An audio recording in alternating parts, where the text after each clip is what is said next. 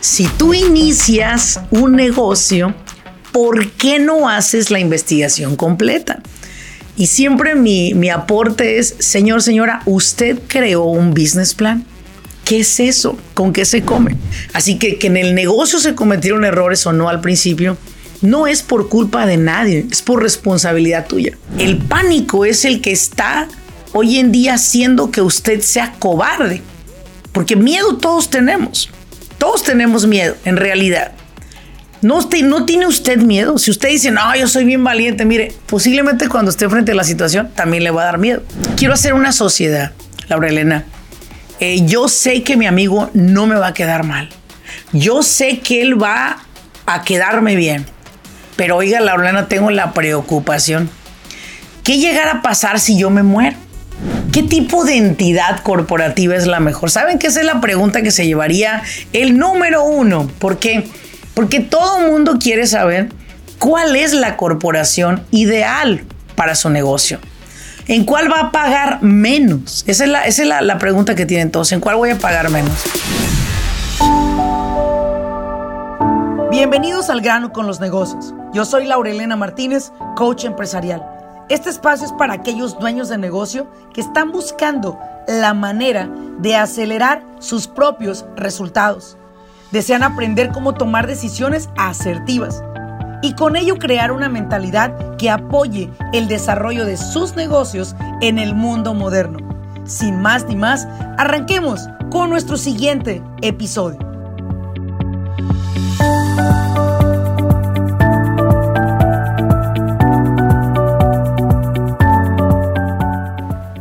Hola, ¿qué tal a todos? Bienvenidos a un episodio más de su podcast de Al grano con los negocios. Te saluda Laura Elena Martínez.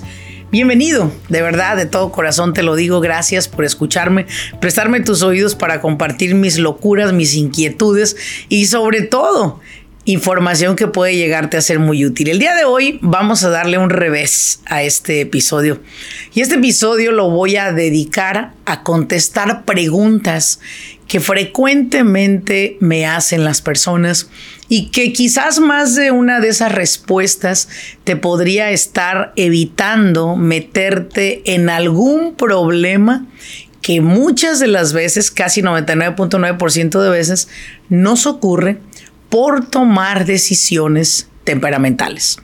Eh, pensar en cabeza eh, que dicen caliente y cuando contestas y das la respuesta, pasa que en muchas ocasiones contestamos simplemente pues por quedar bien, ¿verdad?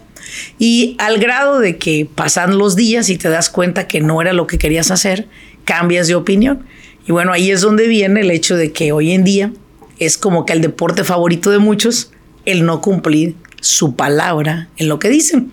¿Por qué? Bueno, pues porque al momento que te ofrecen algo, inmediatamente dices sí o inmediatamente dices no pero las consecuencias que puede traer esa, esa decisión temperamental pueden ser muy buenas en ocasiones, pero también algunas pueden ser no muy buenas para ti. Bueno, vamos a empezar. Una de las preguntas más comunes que me hacen las personas. Y esta es.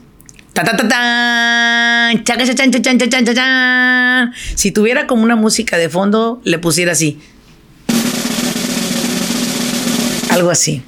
Y le salió mejor al Edward que a mí. Y bueno, pues una de las preguntas es, Laurelena, yo abrí mi negocio y me multó el IRS porque yo no sabía. Yo se lo dije a mi contador que yo no sabía. Y bueno, la respuesta mía siempre es la siguiente. Es responsabilidad de todo empresario, ¿sí? De todo empresario hacer su due diligence. I, oh my God, I also speak English very well. O sea, tienes que hacer tu propia investigación de manera responsable. Si tú inicias un negocio, ¿por qué no haces la investigación completa? Y siempre mi, mi aporte es, señor, señora, usted creó un business plan. ¿Qué es eso? ¿Con qué se come? Y bueno, pues déjame le digo con qué se come y qué es eso. Un plan de negocio le podría ahorrar a usted, primero que todo, que usted mantuviera, eh, ¿cómo dicen? La bilis en su lugar. que no le hubieran tenido que sacar una hernia del coraje por ahí o de andar queriéndole hacer al todólogo. El estrés sería mucho menos el que usted tuviera. Tener un business plan es tener serenidad. Hoy aprendí esa palabra, ¿sabes? Hoy aprendí que dejé, dejo de, he dejado de buscar la felicidad y he dejado de buscar la estabilidad emocional. Y en realidad creo que hoy en día lo que más aprecio es lo que la vida me ha dado, que es serenidad.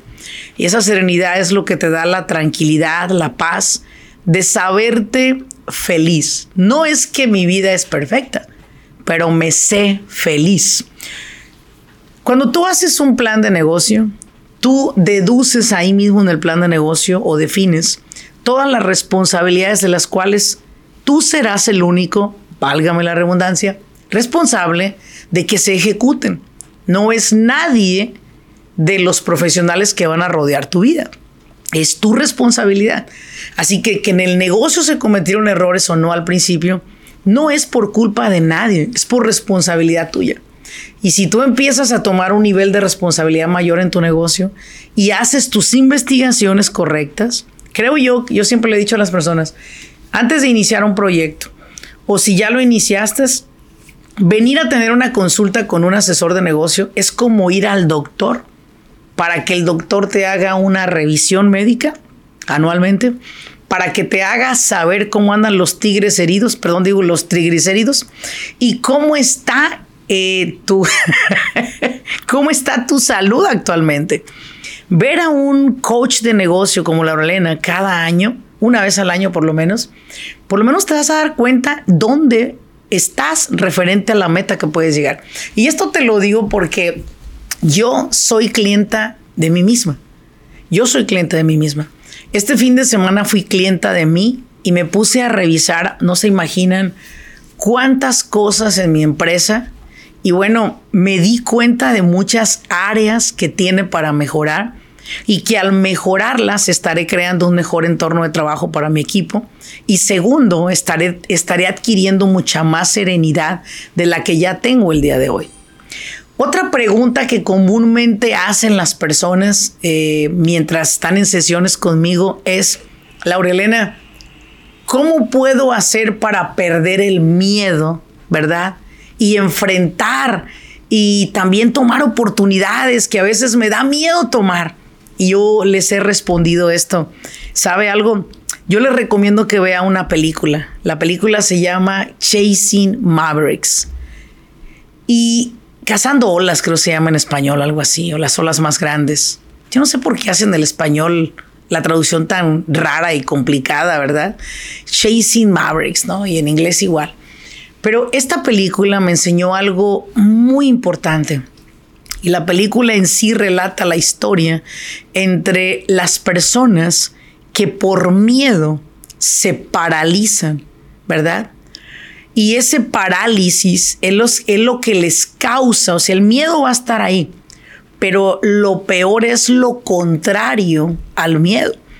Y es precisamente ese, esa, esa persona que se llena totalmente en su cuerpo de una parálisis que, les, que es causada, ¿verdad? Por aquello que tú dices, no sé qué va a suceder, pero mejor me congelo. Y este tipo se sumerge en el agua con su instructor, este estudiante que estaba aprendiendo a andar sobre las olas surfing y llega un momento en que se encuentran con un, con un este, con una, con una ballena, ¿verdad? Con una ballena. Y al ponerse frente a la ballena, la ballena los, los atrapa, ¿no? A los dos empieza a dar vueltas alrededor de ellos. Y estos entran en un, en un temor terrible, él, el chico, no el maestro. Y el maestro ve que el chico se queda paralizado frente a la cara de la ballena y ahí es donde el maestro, el maestro salió a la superficie y el chiquillo más tarde salió, ¿no? Y le dice al chico, mientras nadaban, dijo, ¿cuál fue tu lección de hoy? Dice que el miedo no es el problema, el problema es el pánico. El pánico es el que está hoy en día haciendo que usted sea cobarde, porque miedo todos tenemos, todos tenemos miedo en realidad. No, no tiene usted miedo. Si usted dice, no, yo soy bien valiente, mire, posiblemente cuando esté frente a la situación también le va a dar miedo. Pero el mismo deseo de supervivencia del ser humano hace que nos movamos más rápido. Pero hay personas que no. Hay personas que el pánico se apodera de ellos y los congela.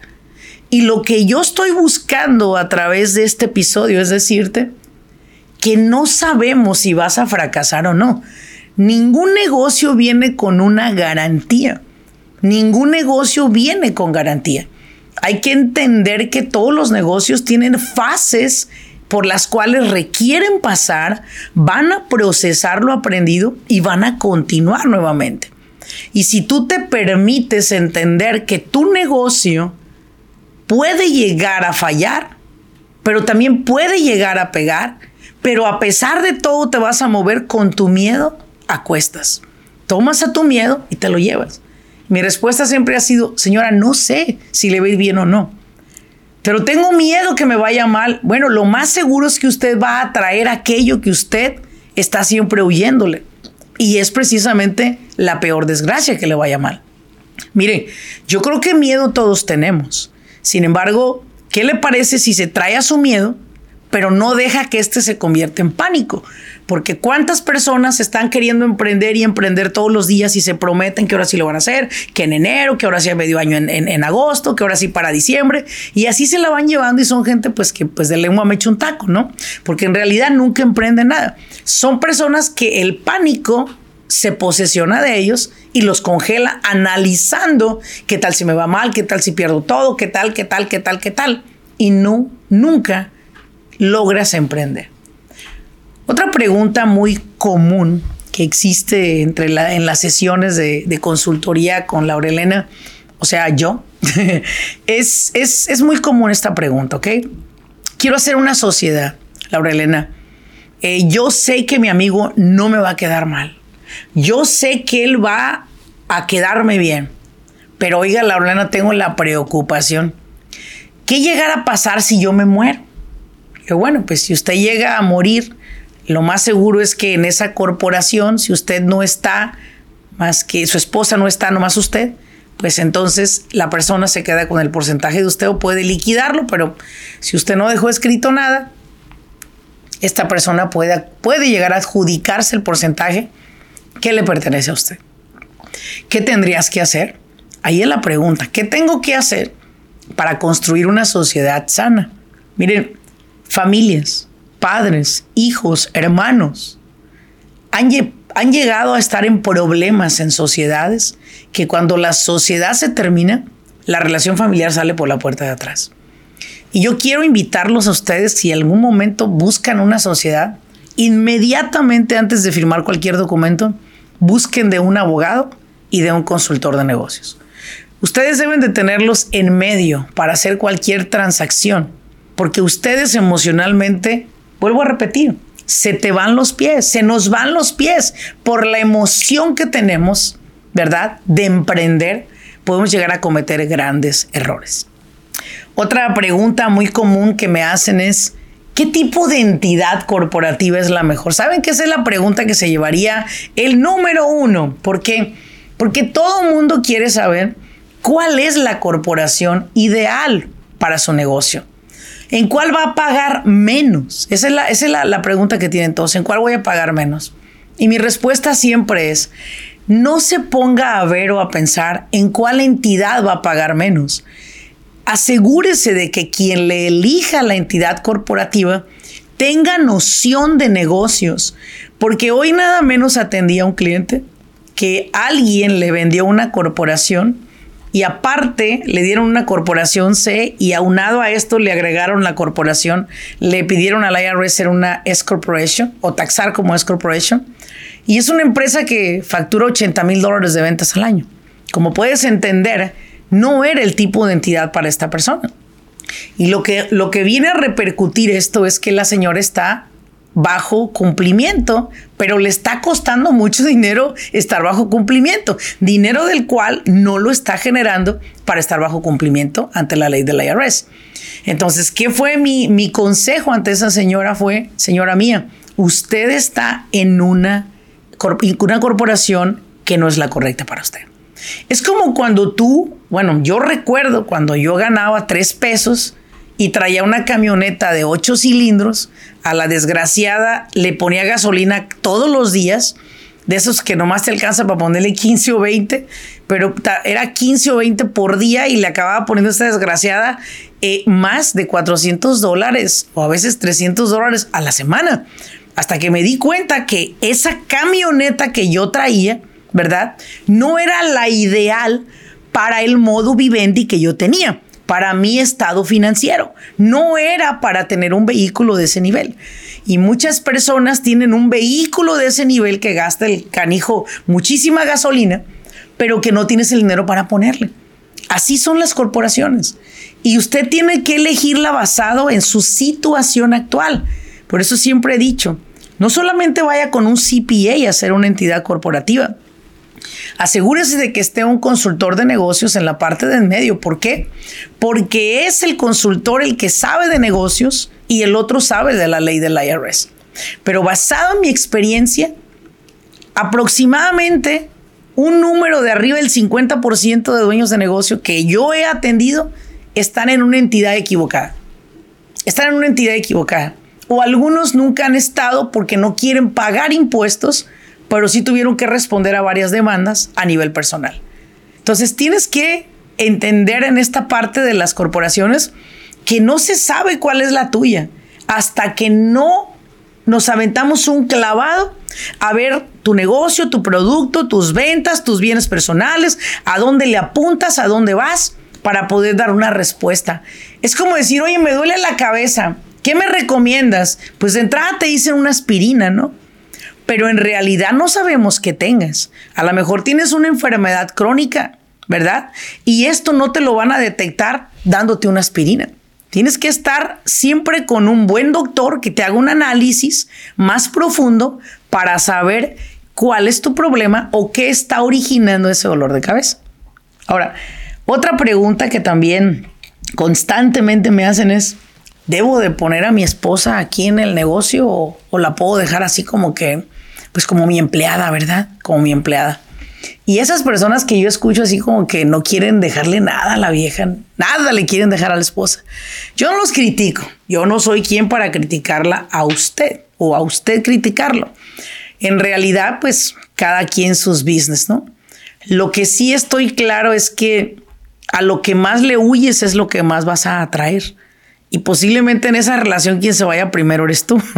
Entonces aquí la cosa es Piensa en cómo vas a dejar a tus hijos desamparados por no dejarle nada a ella.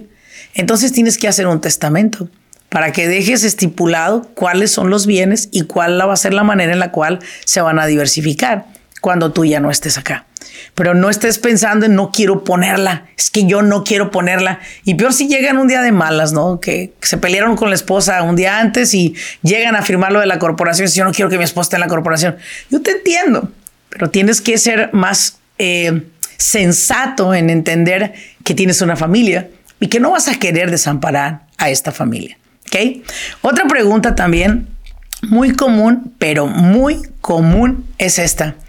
Laurelena, ¿usted sabe cuánto voy a pagar de impuestos este año? Imagínate, no conozco su contabilidad, no sé cuánto factura, no sé cuáles son sus assets, sus liabilities, no conozco de la compañía.